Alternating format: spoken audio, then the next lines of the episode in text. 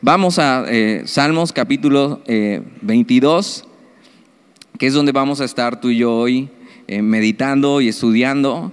Y es, es, un gran salmo, es un, es un salmo escrito por David también. Y si te das cuenta, si tiene títulos ahí tu Biblia abajo, viene el título, como algunas anotaciones que hemos visto, eh, eh, que son canciones. Y entonces el, David, que era músico, y, los que escribían, la, mayoría eran músicos, hacían pequeñas anotaciones que tenían que ver con la cadencia de la música o con de qué estaba tratando la historia. Y entonces tienes ahí al músico principal sobre Agelet Sahar, Salmo de David. Y, esto simplemente quiere decir, tiene esta idea sobre, sobre el costado de la aurora. Este salmo es sobre el costado de la aurora. Y algunos piensan que, que eh, es, esta frase poética quiere decir que es como, como una petición de auxilio en el costado de la aurora. ¿no? O sea, como algo muy poético. O algunos dicen que el costado de la aurora era un término para decir cómo se debía de cantar. ¿No? Si tenue, ¿no? O grave, pero eh, eh, son pequeñas anotaciones que, dejaban ahí. Y David escribe este salmo que es uno, eh, es considerado como uno de los salmos mesiánicos dentro de la Biblia.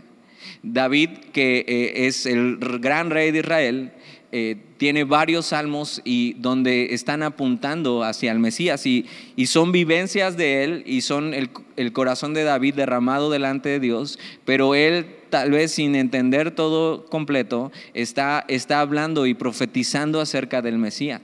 Y vamos a encontrar muchas eh, frases de, este, de este salmo que son profecías de, de, Jesús, incluso palabras que Jesús mismo dijo de su boca. Y todo eh, este salmo es considerado eso como una joya dentro de los salmos. Y piensa esto, es miles de, años antes, David escribe esto en su situación y se vuelve una profecía o es una profecía inspirado por el Espíritu Santo del Mesías, el sufrimiento del Mesías profetizado. Y, este salmo habla mucho del sufrimiento que estaba pasando David, pero vamos a estar comparándolo todo el tiempo con, con, el sufrimiento de la cruz y vas a encontrar cómo aquí hay demasiado acerca de la cruz del Calvario. Y fíjate nada más cómo comienza el Salmo 22. Dice, Dios mío, Dios mío, ¿por qué me has desamparado? ¿Te suena eso? Y, y David está en agonía, no, no se nos dice por qué, pero si algo fue constante en la vida de David fue la agonía. Él pasó años huyendo de Saúl y llega al trono y tiene muy buenos años, pero aún en el trono, después de estar ya como rey, tiene también años donde es despojado por su propio hijo y tiene que huir otra vez y esconderse por su propia vida. Entonces, no sabemos cuál de todas las situaciones es la que está viviendo David, pero sí sabemos que él está en agonía y en una agonía fuerte y está en aflicción y está en angustia, pero vamos a ver algo muy importante que es sin causa alguna. Tú y yo, muchas de las angustias y aflicciones que vivimos es, es por nuestra propia culpa. Dices, no, yo jamás. No, o sea, muchas de las cosas que sufrimos es porque nosotros mismos nos metimos ahí. Es por malas decisiones que tomamos, es por no haber parado cierta situación en, un buen momento. Es por haber pecado incluso, que entonces eh, vienen aflicciones a nuestra vida como consecuencia. Y, pero también hay otras aflicciones que sufrimos sin causa alguna, donde dices, Señor, ahora sí, revísenme, o sea, no he hecho nada para merecer esto. Y, una de estas aflicciones es la que está sufriendo David, una agonía sin causa. O sea, no encuentra el por qué, no, no ha hecho nada para merecer eso, no es una consecuencia de su vida, pero, pero él se ha sentido así en angustia y, y ha llegado a sentir esto. Y entonces dice, Dios mío, Dios mío, ¿por qué me has desamparado? ¿Alguna vez te has sentido así? Donde eh, es tan difícil tu situación y llevas tanto tiempo ahí y no ves la mano de Dios en medio de eso. Y dices, Señor, o sea, me siento como si me hubieras desamparado. Siento que no me estás escuchando, siento que no me estás ayudando, siento que no estás conmigo. Y, esto es, eh, me, gusta cómo lo llama W. Tozer, es la noche oscura del alma. Es una situación totalmente eh, fuera de nuestro control, donde no hay dónde apoyarnos, donde no hay dónde ayudarnos. Y David está ahí en, esa noche oscura del alma, que es tan oscura que se siente abandonado por Dios. En la más profunda tristeza, donde una situación parece ser irreversible. Y yo creo que todos hemos caminado por ahí, en alguna parte de nuestra vida. Y yo creo que todos alguna vez hemos pensado, a lo mejor no lo has dicho, pero hemos pensado que Dios nos ha abandonado. Ahora, sentirte así no es meramente pecar. Porque vamos a ver que constantemente David va a entrar en una lucha con el corazón y con sus pensamientos. Y cuando estamos pasando por agonía, siempre existe esta lucha, donde yo me siento de una manera y es real el dolor que siento y es real la agonía y es real el sufrimiento. Pero también es real lo otro, que vamos a ver qué es lo otro para David. Y, y es una lucha que experimentamos en nuestra mente, en nuestro corazón. Y David se siente así y no tiene miedo de decirlo, Dios mío, Dios mío, ¿por qué me has desamparado? Ahora Jesús mismo dijo estas palabras en la cruz. Pero a diferencia de nosotros, eh, Jesús sí experimentó el verdadero abandono del Padre. Nada más piensa esto, Él en la cruz está cargando todo el pecado de la humanidad.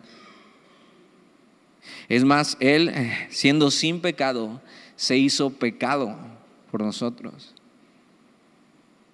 Y por un momento, cuando Él estaba ahí cargando todo el pecado de nosotros, el Padre le abandonó porque el Padre no puede convivir con el pecado. Ahora Jesús dijo estas palabras para que tú y yo nunca más nos sintamos que Dios nos ha desamparado. Él fue desamparado por el Padre para que tú y yo jamás volvamos a experimentar eso. Para que jamás nos sintamos desamparados, porque entonces a través de ese sacrificio y de Él cargar nuestro pecado, entonces Dios está con nosotros y está de nuestro lado. Ahora David se siente así.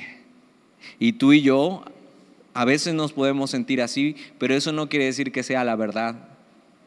Y muchas veces cuando estamos en agonía, estamos luchando con lo que es verdad y con lo que no es verdad.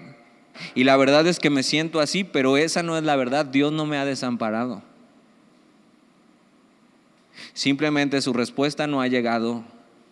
Simplemente no es el tiempo que Él conteste, que Él actúe. Pero Él no nos ha desamparado. Porque Jesús fue desamparado para que tú y yo jamás sintamos eso. Jamás volvamos a estar sin Dios.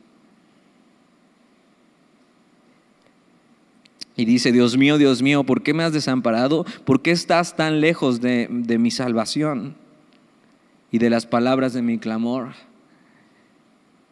Y vamos a ver que es esto lo que hace David, un clamor constante. Dice versículo 2, Dios mío, clamo de día y no respondes, y de noche y no hay para mí reposo. Y claro, en una situación, eh, todos en una situación así de angustia, todos tenemos urgencia de que Dios haga algo. Y la situación para David es real y vamos a ver que realmente está en una gran agonía y en un gran peligro. Y él se siente así, que simplemente Dios no está atendiendo su oración, que simplemente Dios le ha abandonado. Y él clama. Y, y- algo importante de la oración es que la oración tiene que ser real, pero vamos a ver que también tiene que ser basada en lo que Dios es y en lo que Dios ha prometido. Y en esta lucha que tenemos constantemente con nuestros pensamientos y nuestro corazón, empezamos a pensar cosas que no son verdad, pero tenemos que regresar a las cosas que sí son verdad. Las cosas que no son verdad es que Dios me ha desamparado. Las cosas que no son verdad es que eh, Dios está lejos de salvarme. Las cosas que son verdades, que no son verdades, que Dios no me escucha. Y en medio de esa lucha de emociones y de pensamientos, tenemos que regresar. Y a veces tratamos a Dios como si fuera un psicólogo. Y simplemente vamos y le contamos todo lo que sentimos. Y nos desahogamos con Él. Sacas lo que traes. Pero el problema con eso es que simplemente estás diciendo cosas de cómo te sientes, pero no estás buscando eh, la dirección correcta, que es, ok, así me siento, pero ¿qué dice Dios? Otra cosa que hacemos cuando nos sentimos ahí, así es que a veces tenemos conversaciones con nosotros mismos.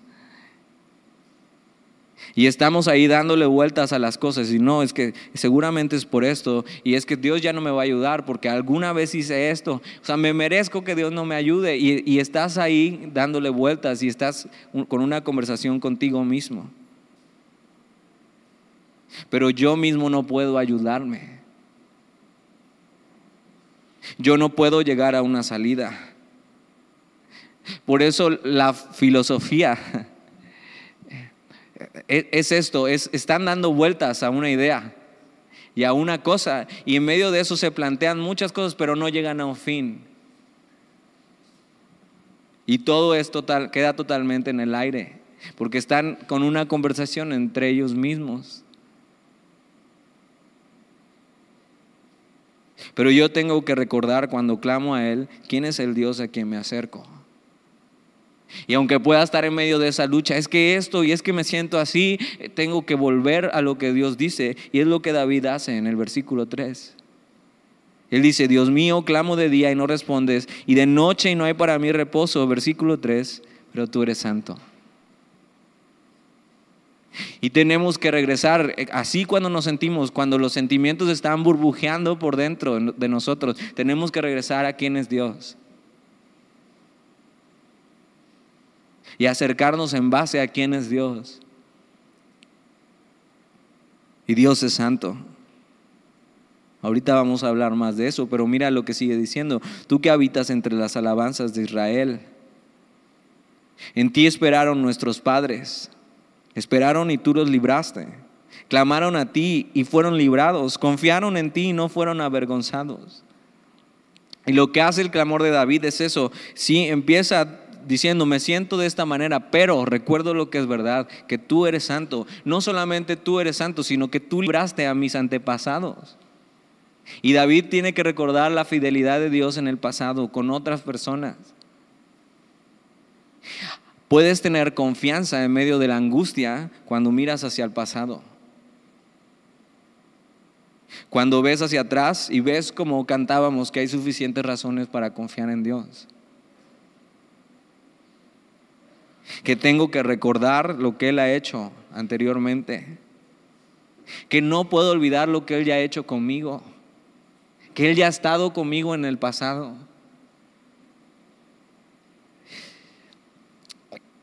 Antes de, llegar a Semilla, por ejemplo, este, yo eh, iba a la iglesia desde muy pequeño, este, pero la verdad te voy a confesar, eh, nunca, me gustó, nunca me ha gustado leer. Y, me acuerdo que en algún cumpleaños, algún tío se le ocurrió regalarme cuando era niño el libro del principito. Ahí sigue en la casa de mi mamá arrumbado. nunca lo abrí, o sea, nunca me gustó leer. Pero algo que, pasó conmigo cuando llegué aquí es que eh, el problema no era que no me gustaba leer, sino que no encontraba algo realmente importante para leer. Y, entonces no solo empecé a leer mi Biblia, sino empecé a leer libros cristianos. Y no leo otra cosa, no digo que sea pecado leer otro tipo de libros, pero la verdad lo, solo me interesa leer, leer eso, no, no es por nada religioso ni nada. Y, pero algo que he encontrado en leer libros eh, cristianos es que, eh, aunque nunca me gustó leerlos, disfruto mucho. Y, y, es, lo veo así como si, como si conversara con una persona. Y, con esta persona eh, estoy teniendo una conversación y me está contando un poco de lo que Dios ha hecho en su vida. Y, eso ha animado mucho mi corazón, el, escuchar historias de hombres fieles que incluso ya murieron. Y eso es una gran recomendación. No solamente leas libros de personas que, están vivas todavía, sino gente que ya murió, que ya murió y murió bien, en el sentido de que siendo fiel a Dios. Y que aún muertos sus libros siguen eh, dejando huella en el tiempo. Como A.W. Tozer te contaba, es un gran escritor. Eh, y, entonces eh, una de las cosas que hago para eso, para estar eh, siendo recordado de las cosas que son verdad, es leer libros. Y, no es comercial, pero y, hoy ni siquiera abrimos la librería, pero en la librería hay súper buenos libros. Y, entonces, y como dice Pedrito, están más baratos que en México. Entonces te conviene, te conviene comprarlos. Pero es eso, es, eh, me gusta recordar lo que Dios ha hecho con esas personas. Y eso anima mi fe y me da confianza. Eh, otra cosa que me gusta hacer es platicar con la gente nueva. Cuando veo personas que tienen varios domingos viniendo y no los había visto antes, me acerco para preguntarles y, soy preguntón. o sea, no nada más es de hola, ¿cómo estás? Y, ah, ¿y cuánto tiempo tienes? ¿Y tienes familia? ¿Y, simplemente, ¿y cómo conociste a Dios? Y, en medio de eso, eh, eh, mi fe también es animada a seguir confiando en Dios por lo que Él ha hecho con otras personas. Eh, otra cosa que, hago es, eh, normalmente a mí me toca dar navegantes dos entre semana eh, y, no, no, sé si esta vez, entonces para que ni te asustes ni te emociones, no sé si esta vez me toque. Entonces, pero me gusta mucho Navegantes 2 porque hay una actividad que se llama Mi historia o mi testimonio. Y entonces me sé el testimonio de media iglesia, pero lo guardo como secreto de confesión, no te preocupes. y, me anima mucho eso, eh, ver lo que Dios ha hecho con otras personas. Anima mi fe eh, y puedo eso, seguir confiando en un Dios que como dice David, eh, recuerda entonces eso, lo que, lo que lo que hicieron los antepasados del pueblo, que esperaron en Dios, que clamaron a Él y que fueron librados. Y, recordar esas cosas, y te animo a hacer alguna de estas cosas, es, llenar tu mochila de provisión para seguir confiando en Dios en los momentos difíciles. Y de repente uno viene con una angustia que es real para uno, pero escuchas lo que ha pasado el otro y cómo Dios ha sido fiel, y entonces eso te da paz y te da confianza para seguir caminando.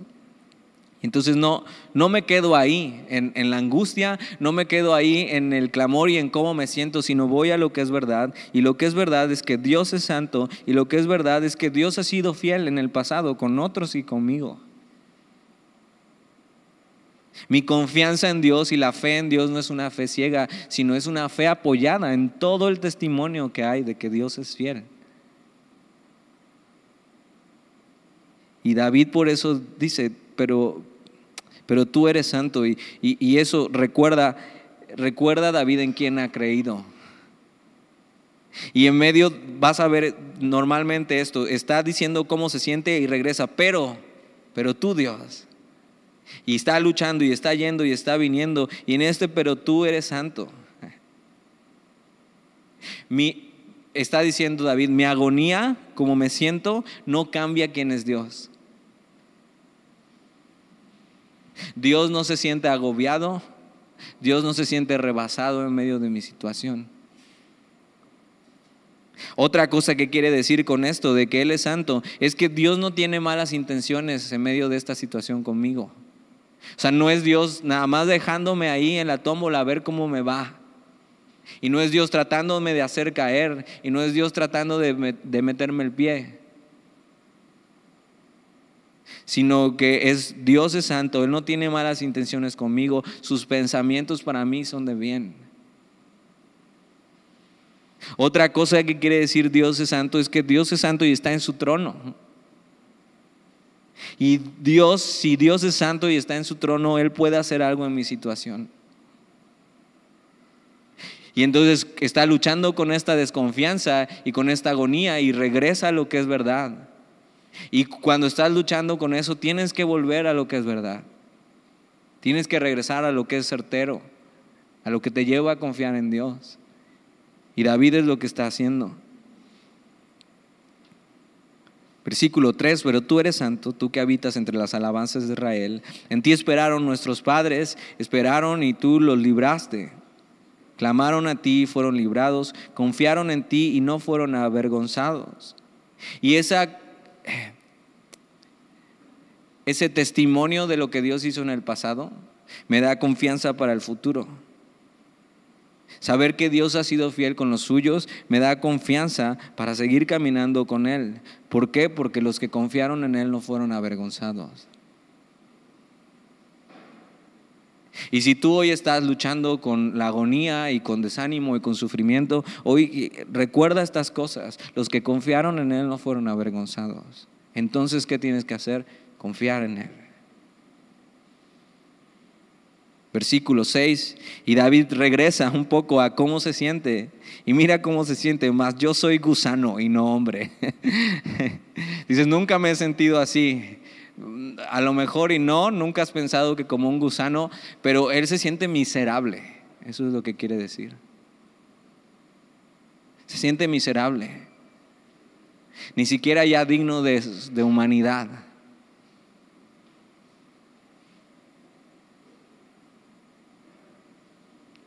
Dices, ah, sí, sí me ha sentido. Dice, mas yo soy gusano y no hombre, oprobio de los hombres y despreciado del pueblo. Todos los que me ven me escarnecen, estiran la boca, menean la cabeza diciendo, se encomendó a Jehová, líbrele él, sálvele, puesto que en él se complacía.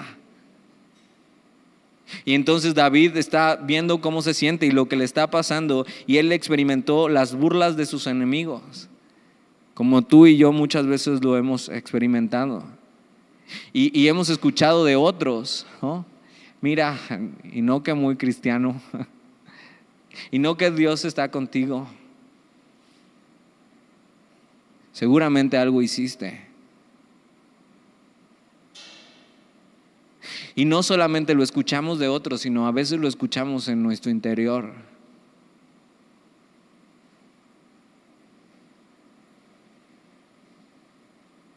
Y mira, no, o sea, tú estás haciendo las cosas bien, estás sirviendo a Dios, estás honrando a Dios y mira, Él no puede librarte de esta. No que Dios estaba contigo, si Dios está contigo, dile que te salve. Ahora, esto mismo fue lo que experimentó Jesús, ¿te acuerdas? Y esto se cumplió en Jesús. Le escarnecían, se burlaban y le decían, incluso el sumo sacerdote le decía, si eres hijo de Dios, sálvate a ti mismo. Si eres hijo de Dios, bájate de la cruz. Pero lo único que estaba haciendo Jesús y por lo que no se bajó es porque estaba haciendo la voluntad del Padre. Isaías 53 habla sobre el rechazo de la humanidad ante el Salvador. Y fue Jesús quien realmente tuvo que experimentar las peores burlas. Y te acuerdas, le pusieron, le taparon los ojos y le pegaban con una caña y le decían, a ver, profetiza. Toda la crueldad del, humano la experimentó Jesús en, carne propia.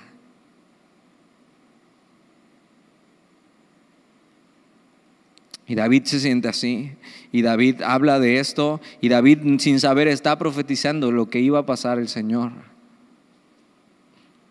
Versículo 9. Y en medio de este vacile en su interior, me siento como un gusano, o sea, todos se burlan de mí, Señor, o sea, me siento así, o sea, me hacen burla. Regresa en el versículo 9, pero tú, y regresa lo que es verdad, pero tú eres el que me sacó del vientre. El que me hizo estar confiado desde que estaba a los pechos de mi madre. Sobre ti fue, fui echado desde antes de nacer. Desde el vientre de mi madre, tú eres mi Dios. Y regresa lo que es verdad. Y todo esto, una de las cosas que quiere decir es que Dios me creó y me permitió nacer para un propósito. Aunque yo me sienta así, desde el vientre quiere decir que para Dios una vida dentro de un vientre ya es ya cuenta. Y es importante y ya es escogido desde el vientre y ya tiene un propósito. Por eso realmente lo que creemos es eso, el, no aborto. Porque ya desde el vientre Dios ya está poniendo propósito. Fíjate lo que dice, hay una conciencia desde el vientre. Y aunque realmente nadie se acuerda de lo que pasó ahí, pues espero que no te acuerdes, sería muy traumático. Fíjate lo que dice, pero tú eres el que me sacó del vientre, el que me hizo estar confiado desde que estaba a los pechos de mi madre. Desde ahí, desde, desde que nació y desde que era un bebé y desde que estaba en el vientre incluso, e, es, este, eh, un ser humano puede tener conciencia. Y te digo, aunque no recuerdas lo que pasó ahí, hay una conciencia, por ejemplo, y hay un apego natural del bebé a la mujer con la madre porque, porque escucha su voz desde el vientre. Y, desde, desde que eh, eh, se concibe, o sea, y tiene manera de escuchar, o sea, ya, ya cuenta, o sea, puede escuchar tu voz y se siente confiado cuando escucha la voz de la madre.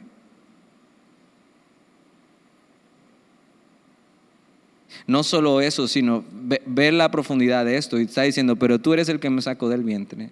Y habla de eso desde el vientre, el que me hizo estar confiado desde que estaba a los pechos de mi madre. Sobre ti fui echado desde antes de nacer. O sea, es como si alguien, o sea, lo hubiera puesto delante de él delante, desde antes de nacer. ¿Quién más sino su madre? Sí importa lo que haces con tus hijos. Sí importa si los traes o no a la iglesia. Sí importa si los inclinas a Dios o no. Aunque se sientan obligados. Pero también sí importa cómo les modelas y les presentas a Dios. Sí importa dónde estás arrojando a tus hijos. Ahora ellos van a tener que elegir un día. Pero ten en cuenta que Dios quiere desde el vientre de su madre ser su Dios.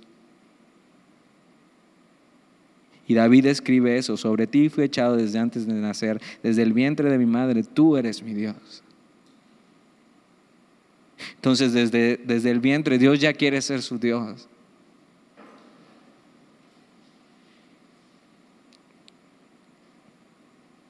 Este hombre, David, fue enseñado a confiar en Dios por sus padres.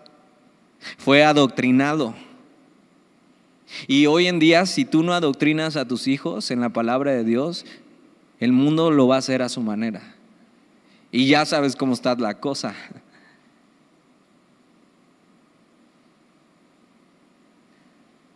Es difícil, es cansado, cuesta más trabajo a veces tal vez lo más fácil sería que le dieras el avión, ya, o sea, haz lo que quieras.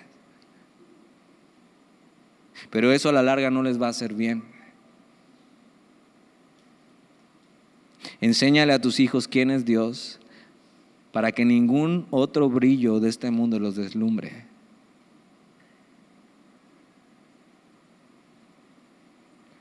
Y David describe esto. Eh, y recuerda lo que es verdad, que Dios le escogió desde el vientre de su madre, o sea, que Dios tenía un propósito para él, que Dios lo hizo no para abandonarle en este momento. Y son cosas que tú y yo debemos recordar en medio de la angustia. O sea, Dios no me hizo para abandonarme en este momento. Puedo contar con Él, puedo contar con que Él vendrá a ayudarme. Puedo contar con que Él cumplirá su propósito en mí.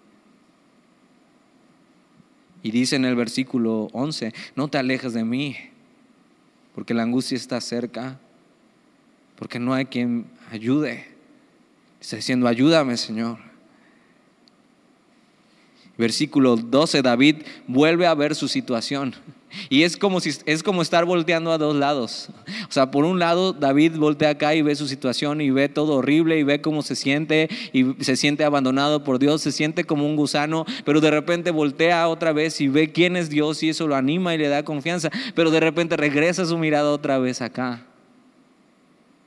Versículo 12 dice, me han rodeado muchos toros, fuertes toros de Bazán me han cercado, que eran unos toros que se consideraban muy fuertes, muy grandes. Abrieron sobre mí su boca como león rapaz y rugiente. He sido derramado como aguas y todos mis huesos se descoyuntaron. Mi corazón fue como cera, derritiéndose en medio de mis entrañas. Como un tiesto se secó mi vigor y mi lengua se pegó a mi paladar. Y me has puesto en el polvo de la muerte. La angustia de David era tan grande que él sentía que su muerte estaba cerca, que no la iba a librar. Se sentía rodeado por enemigos feroces, sin salida, agotado, agüitado, cansado, débil, deprimido, sin deseos de seguir. Tal vez tú te has sentido así. En una depresión real. Y muchos hombres en la Biblia sufrieron de esto. Eh.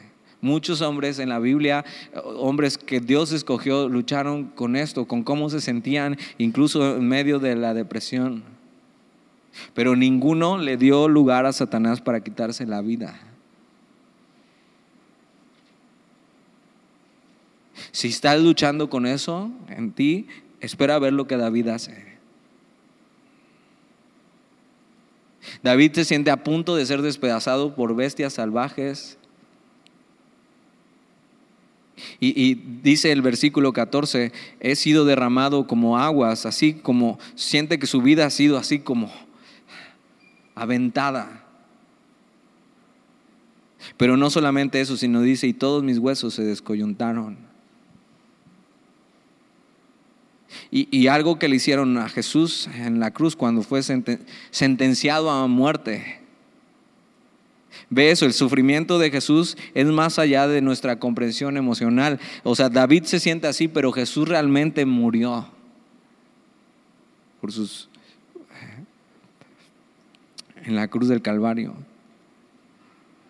Y su sangre literalmente fue derramada como agua. Y una lanza traspasó su costado y agua y sangre salió de él.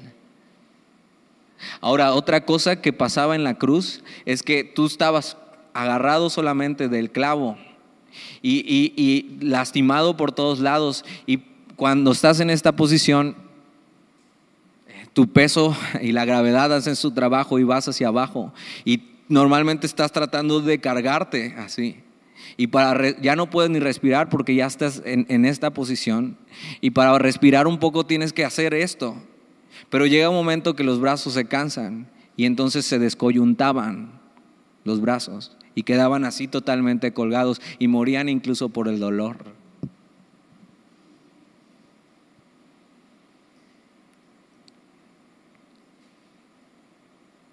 Y Jesús mismo experimentó la sed de la fatiga y del cansancio y del sudar y del soportar.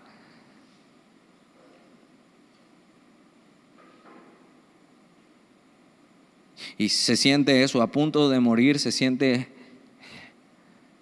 que ya no la va a librar, a punto del final.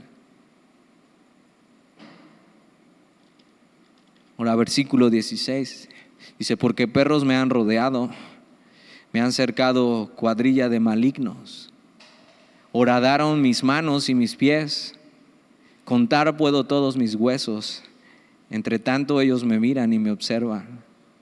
Ahora ve, ve versículo 18. Repartieron entre sí mis vestidos y sobre mi ropa echaron suertes. Es el mismo versículo que se ocupa en Mateo para hablar acerca del Señor. Una profecía más en este salmo cumplida por el Señor. Y dice que los guardias eso le quitaron la ropa y empezaron a echar suerte. Yo me quedo con esto, yo me quedo con esto. O sea, lo que están queriendo decir es que este hombre ya no necesita su ropa porque está condenado a muerte, porque va a morir.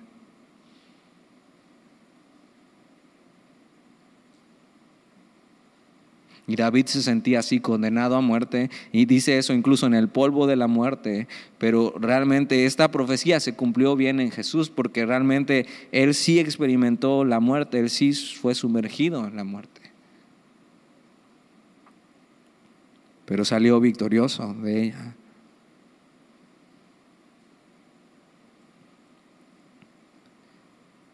Versículo 19, más tú Jehová otra vez regresa, está viendo su situación, se siente terrible y tiene que voltear a lo que es verdad. Mas tú, Jehová, no te alejes.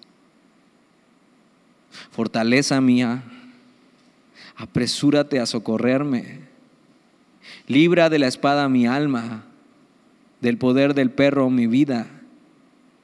Sálvame de la boca del león y líbrame de los cuernos de los búfalos.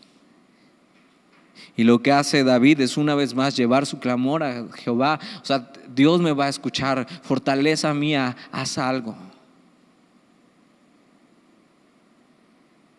Y cuando luchamos con estos pensamientos en medio de la agonía, nos cuesta a veces trabajo hasta ir a Dios. Y poner nuestros pensamientos en orden y poner lo que es la verdad en nuestra mente. Nos cuesta trabajo confiar, nos cuesta trabajo incluso orar porque empezamos a ahogarnos en nuestro propio sufrimiento y a escuchar otras voces. Pero en medio de cómo me siento, tengo que ir a quién es Dios, pero tú Dios. Y eso va a cambiar por completo la escena.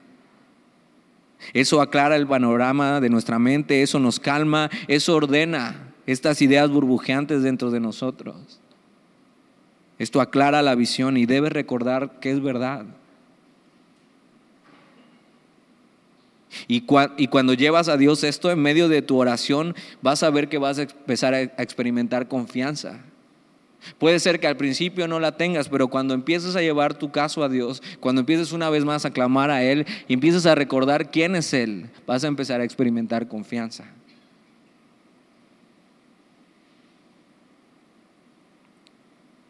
Que nada te impida correr a Él. Que Él sea refugio, que Él sea ayuda, que Él sea libertador. Si, yo recuerdo quién es Dios, puedo saber que Él me escucha y vamos a ver que no desprecia un corazón humillado.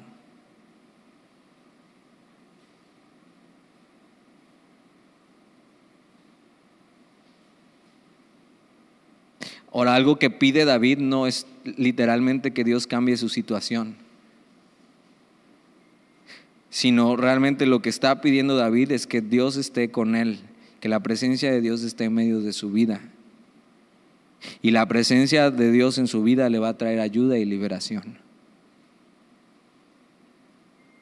Si algo le dolía a David es, sentir que Dios no estaba con él.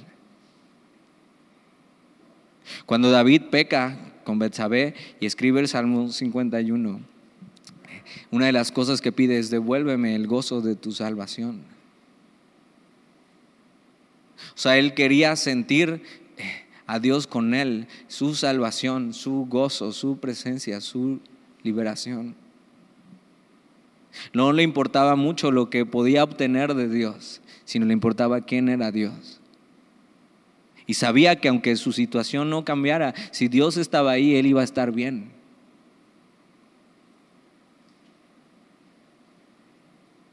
Porque solo Dios era su esperanza. Versículo 22. ¿Para qué querríamos ser librados de la situación? O sea, ¿para qué, o sea, ¿para qué quiero que Dios me libre? ¿Para qué quiero que Dios haga algo? Porque dice, anunciaré tu nombre a mis hermanos, en medio de la congregación te alabaré. Y, y podría sonar como que David está haciendo un trueque con Dios. Y porque muchos venimos a Dios cuando tenemos necesidad y muchos buscan y quieren tratar con Dios desde una posición de que yo puedo ofrecerle algo a Dios. Señor, si tú me ayudas en esto, yo voy a hacer esto.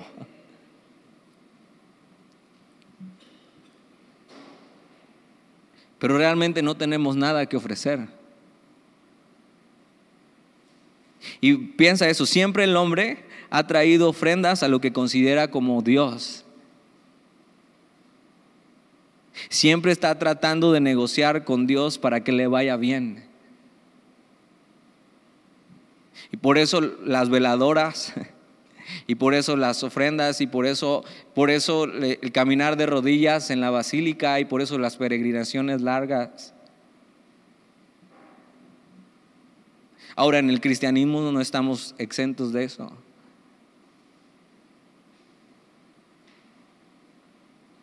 Señor, si me sacas de esta, ya voy a agarrar la onda. Ahora sí voy a ir, hasta los miércoles voy a ir. Señor, si me ayudas, te voy a servir. Si me sanas, Señor, voy a hablar de ti. Y si no,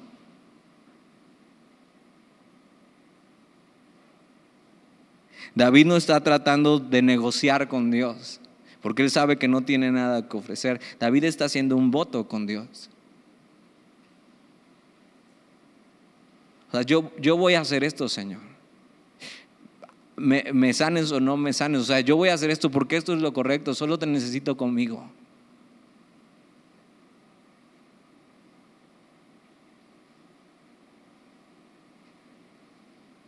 Señor, actúa en mi vida, ven tú conmigo, no te alejes no te alejes de mí.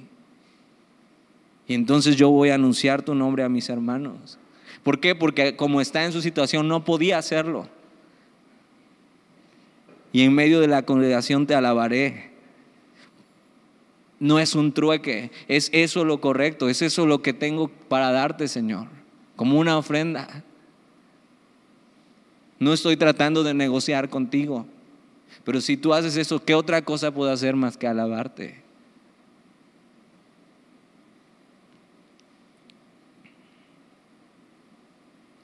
Y tenemos que llegar a un punto donde estar eh, tan conscientes de quién es Dios, que no importa si no nos saca de donde estamos, Él todavía es digno de que nosotros le alabemos. Solamente le necesitamos con nosotros. Solamente eh, David está pidiendo eso, otra vez sentir que Dios está con él.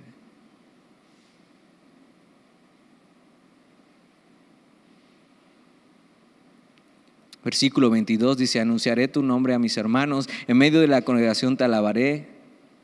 Los que teméis a Jehová, alabadle, glorificadle descendencia toda de Jacob, y temedle vosotros, descendencia de todo Israel. Y de repente este David que estaba tan desesperado y tan angustiado, eh, empieza a recordar quién es Dios, empieza a pedir a Dios que esté con él, y de repente empieza a tener confianza y le está diciendo, yo te voy a alabar, y de repente ya está animando a otros a alabar a Dios.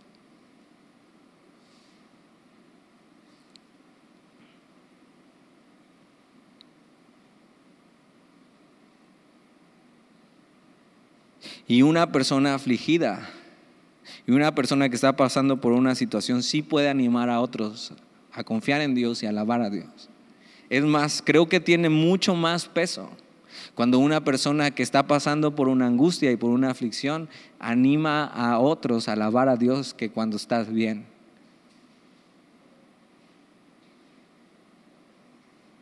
Una persona que está quebrada pero con su confianza en Dios tiene mucho más peso en nuestras vidas. Son personas dignas de admirar y de imitar su confianza en Dios.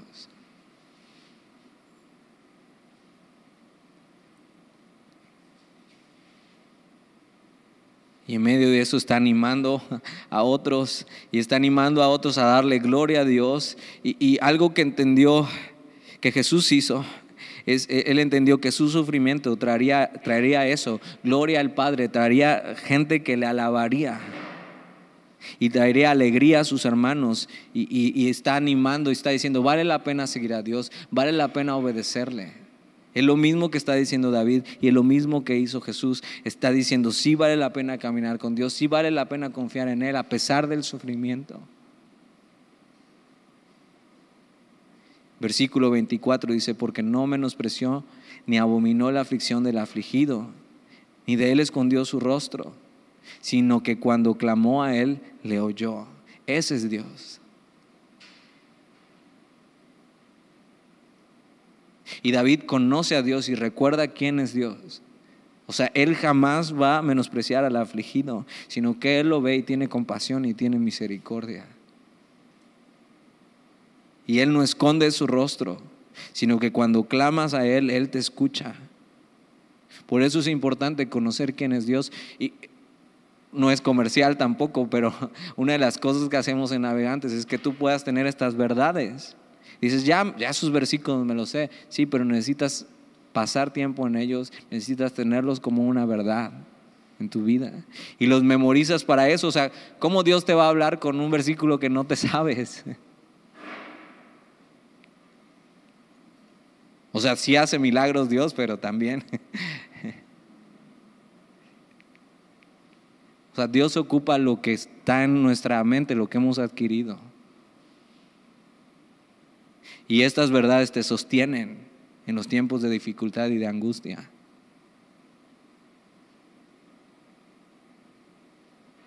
Y David conoce a Dios, sabe, Dios es misericordioso, Él no menosprecia al afligido, sino Él está con el afligido. Y toda eh, y esta lucha que estaba teniendo y viendo para un lado y viendo para el otro ya desaparece y David sigue viendo, pero solo está viendo a Dios. Versículo 23. De ti será mi alabanza en la congregación.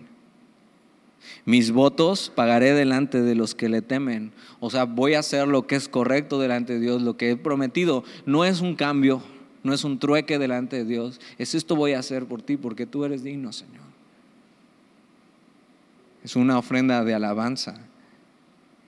De repente David está diciendo, hey chicos, hay muchas razones para adorar a Dios para elogiar la grandeza de su carácter, para elogiar qué grande es nuestro Dios, qué misericordioso es Dios, y lo voy a hacer delante de la congregación. Y, esto es lo que hacemos, si de repente cuando estamos cantando, o sea, ves gente que no le importa, o sea, no le importa eh, eh, quién está a su lado y puede levantar sus manos con total libertad de adorar a Dios.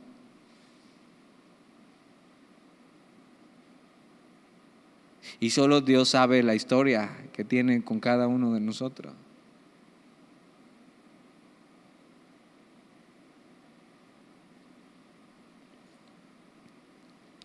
Y de repente deja de estar hundido en su dolor y puede terminar con confianza a Dios, alabando a Dios y animando a otros. Todo esto a través de la oración, del clamor y de recordar lo que Dios en el pasado ha hecho y tener confianza para el futuro. Entonces, que tus oraciones no solamente sean un monólogo de cómo te sientes, sino de quién es Dios y de lo que Él ha hecho y de lo que Él hará.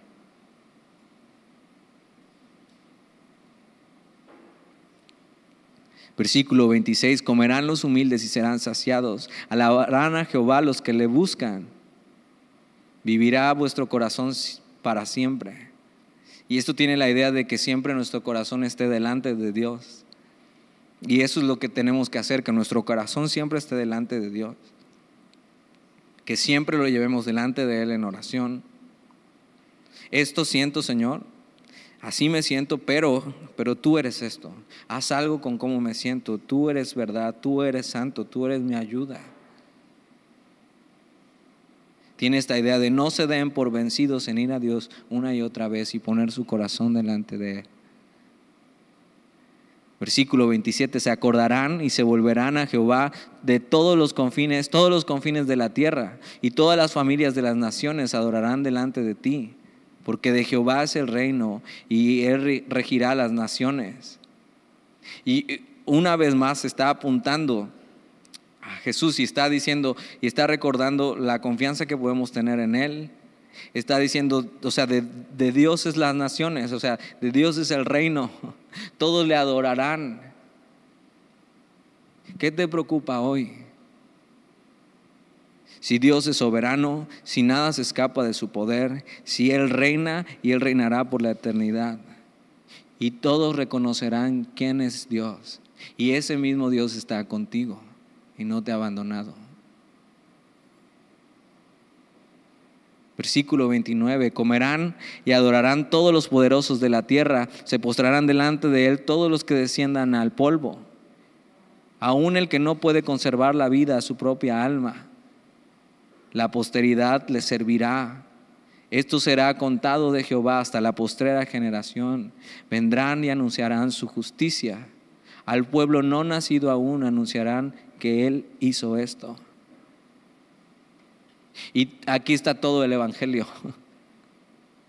Nada más ve esto. Una de las cosas que Jesús hace cuando, cuando resucita es eso, llevar a otros a adorar a Dios y que todas las familias de la tierra puedan reconocer quién es Dios y el Evangelio llega a los gentiles.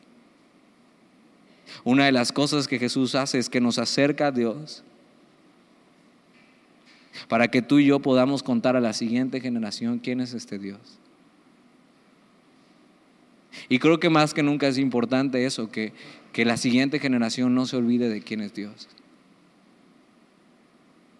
Y es un testimonio. Y cuando, cuando, cuando, Jesús está haciendo todo esto y está en la cruz, él, él, él, dice estas palabras, que es lo mismo que quiere decir cuando, cuando David está diciendo, se acordarán y se volverán a Jehová. Jesús cuando estaba a punto de la cruz, él viendo el gozo puesto delante de él, la sufrió y la tomó y la abrazó, porque sabía que valía la pena. Y de la misma manera, David está diciendo, estoy sufriendo, pero cuando pase esto, o sea, yo voy a alabar a Dios y tengo que recordar quién es Dios y lo que Él va a hacer con la siguiente generación. Y Jesús, por el gozo dispuesto delante de Él, caminó hacia la cruz.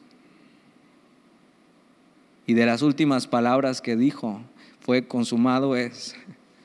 Y cuando Él estaba diciendo esto, estaba dando por hecho eso, que todos se acordarían y se volverían a Jehová desde los confines de la tierra.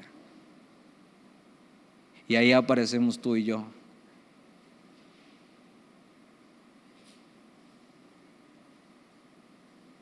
Este salmo está lleno de la vida y del sufrimiento de Cristo, de la obediencia y la confianza en Dios, de que es un ejemplo de cómo se debe vivir, de cómo se debe y cómo se ve ofrendarse a Dios y darse por completo, de cómo se ve vivir para Él. Y la vida de Jesús fue eso, una ofrenda por el pecado de nosotros y para salvación. Entonces no busco huir del sufrimiento, sino obedecer ahí y confiar ahí en Dios.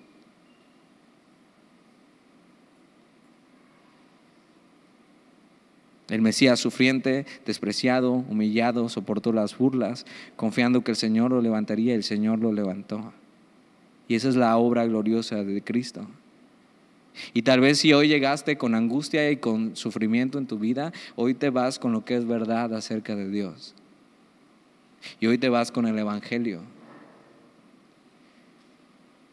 Y hoy puedes ver diferente las cosas y confiar en Él y seguir caminando. ¿Oramos? Gracias Señor por tu palabra, eh, que es verdad y que nos anima eh, a seguir caminando contigo y a seguir confiando en ti. Si hoy hemos llegado angustiados, eh, que podamos cambiar eso por quien tú eres. Y hoy decidimos confiar en ti y hoy decidimos abrazar lo que es verdad de ti, que tú no menosprecias al afligido, sino que tú nos oyes que tú no nos eh, creaste, no nos trajiste a este mundo eh, para abandonarnos, sino para estar con nosotros. Y que tu Hijo Jesús experimentó el abandono por cargar nuestro pecado para que nosotros nunca más experimentemos ser abandonados por ti, Señor. Que hoy podamos confiar en ti para lo que sigue, recordando lo que tú has hecho en el pasado. Y con ánimo alabarte en medio de nuestra situación, sabiendo que tú estás con nosotros. Y no solo eso, sino animar a otros a alabarte, a confiar en ti, Señor. Hoy te damos gracias por tu palabra. En el nombre de Jesús. Amén.